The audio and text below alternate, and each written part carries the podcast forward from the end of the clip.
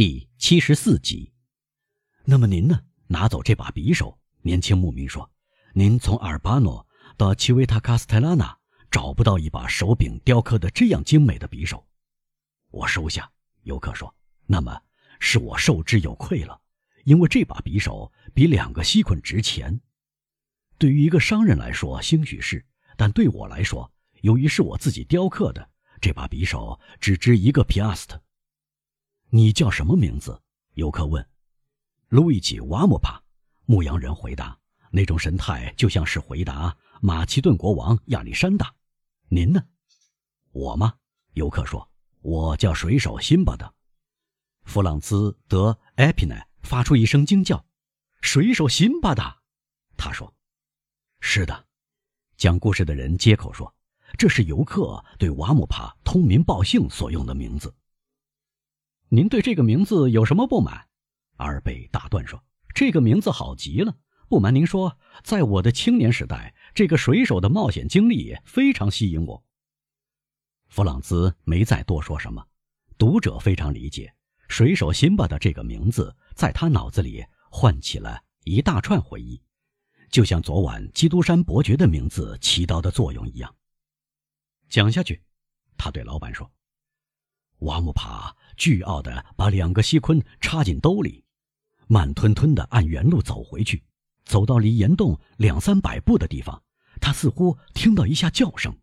他停住脚步，倾听叫声来自哪个方向。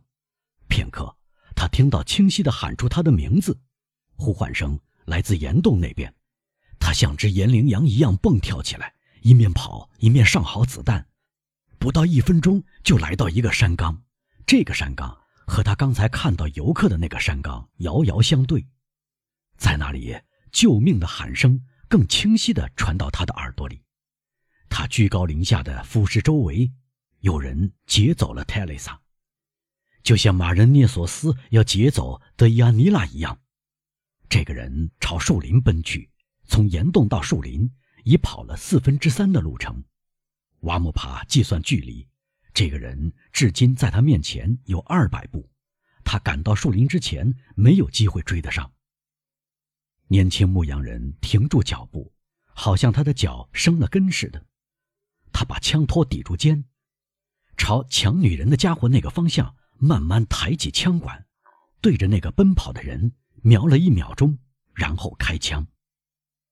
那个抢女人的家伙猛然停住，他的膝盖一弯，拖着泰丽莎。一起倒下，但特蕾莎马上站起来。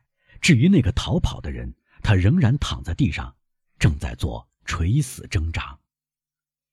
瓦姆帕马上朝特蕾莎奔去，因为离开那个垂死的人十步远，他的腿也站不稳了，他跪倒在地。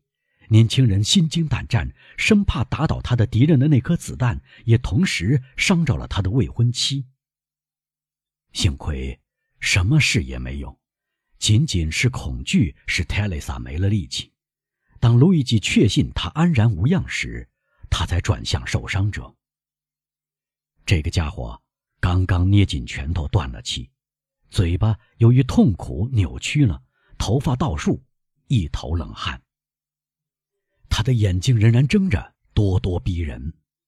瓦姆帕走进尸体，认出是库库梅托。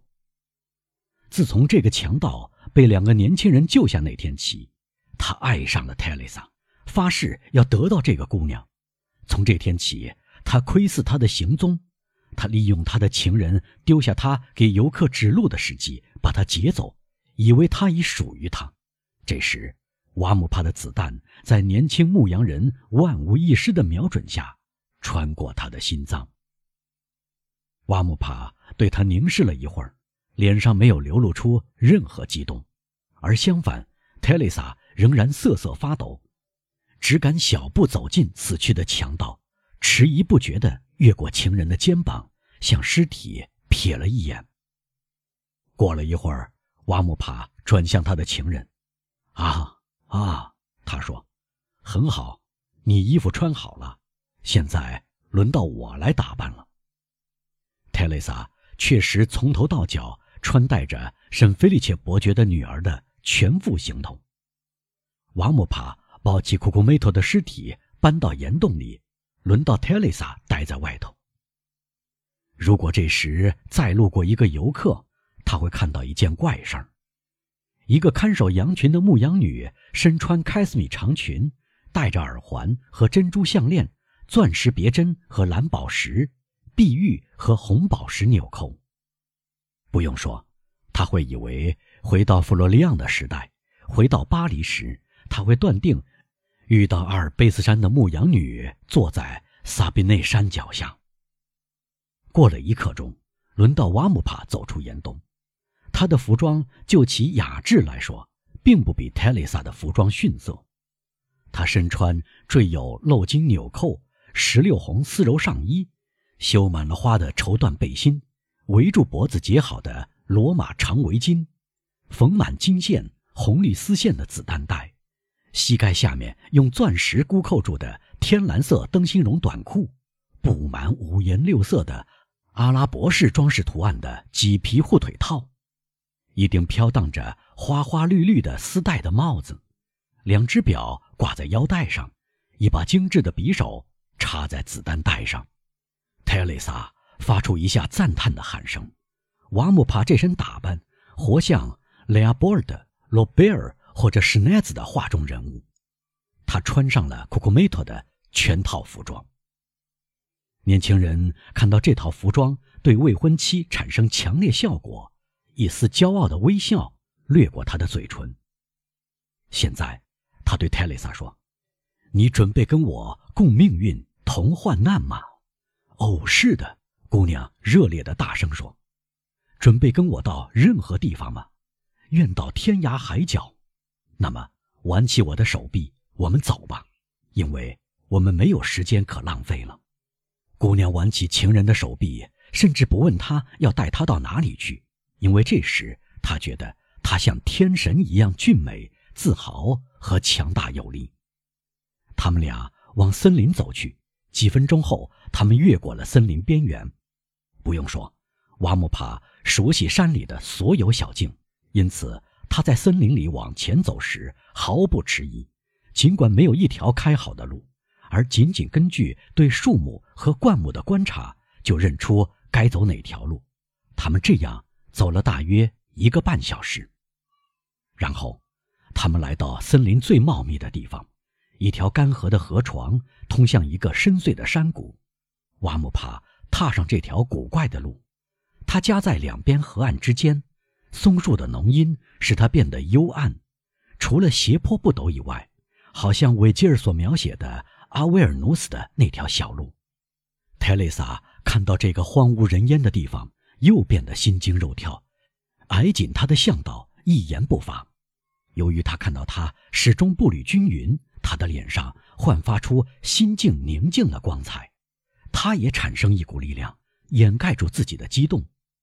突然，离他们十步的地方，有个人好像从他躲闪的树后闪了出来，拿枪瞄准瓦姆帕。再走一步，他叫道：“就打死你！”别吓人了，瓦姆帕轻蔑地举起手说。而特蕾莎不再掩盖恐惧，紧紧依偎着他。狼还互相厮打吗？你是谁？哨兵问。我是路易吉·瓦姆帕，圣菲利切农庄的牧羊人。你要干什么？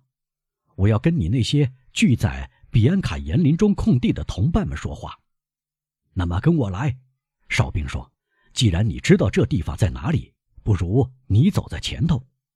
瓦姆帕对强盗这种小心提防、蔑视的一笑置之，同泰蕾莎一起走在前面，迈着走到这里时那种坚定、平静的步子，继续往前。五分钟后，强盗示意他们止步，两个年轻人站住不动。强盗模仿了三下乌鸦叫，一声乌鸦叫回应这三下叫声。好，强盗说：“现在你可以往前走。”路易吉和泰蕾莎又走起来。他们越往前，瑟缩发抖的泰蕾莎就越紧地依偎着他的情人。透过树丛，确实可以看到露出武器，枪管在闪烁发光。比安卡岩的林中空地在一座小山的顶峰上，这座山头从前无疑是火山。在瑞姆斯和罗姆卢斯逃离阿尔布来建立罗马城之前，这座火山便熄灭了。泰雷萨和路易吉来到山顶，顿时面对二十来个强盗。这个年轻人要找你们，想同你们说话。哨兵说：“他想同我们谈什么？”首领不在。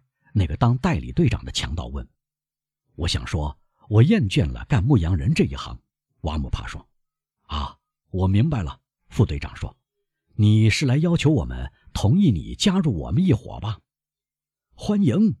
好几个来自菲洛奇诺、帕姆皮纳拉和阿纳尼的强盗喊道：“他们认出这是路易吉·瓦姆帕。”是的，不过我来这里是要求别的事，不是要求做你们的同伴。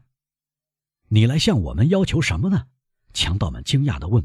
“我是来向你们要求当你们的队长。”年轻人说：“强盗们哈哈大笑。你有什么能耐，要想得到这个荣誉呢？”副队长问。“我杀死了你们的首领库库梅托，这就是从他身上剥下来的衣服。”路易吉说：“我放火烧了圣菲利切别墅，为的是送一套结婚长裙给我的未婚妻。”一小时后，路易吉瓦姆帕当选为队长，代替了库库梅托。那么，亲爱的阿尔贝，弗朗兹转向他的朋友说：“现在您对公民路易吉·瓦姆帕有什么想法呢？”我说：“这是一个神话。”阿尔贝回答：“他根本不存在。”神话是什么？帕斯特里尼问。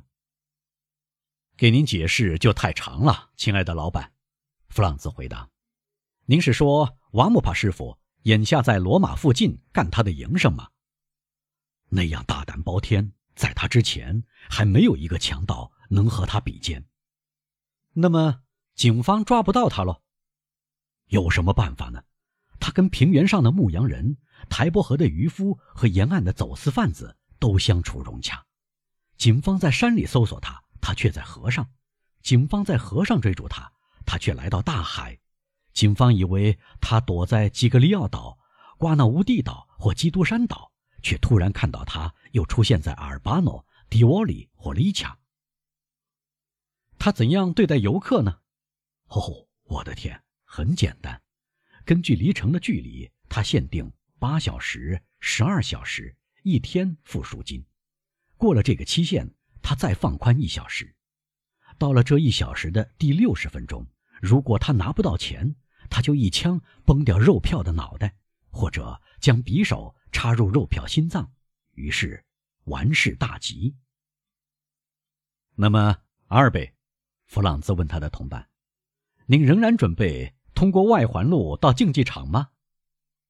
一点不错，阿尔贝说：“如果这条路风景更加秀美。”这当九点钟敲响了，房门打开，车夫出现。两位阁下，他说：“马车在下面等候。”那么，弗朗兹说：“这样的话，到竞技场去。”两位阁下，是通过人民城门呢，还是从近道走？从近道走，欠鬼！从近道走！弗朗兹大声说：“哈，亲爱的。”阿尔贝说，又站起来点燃第三根雪茄。说实话，我还以为你要更勇敢一点呢。说到这里，两个年轻人走下楼梯，登上马车。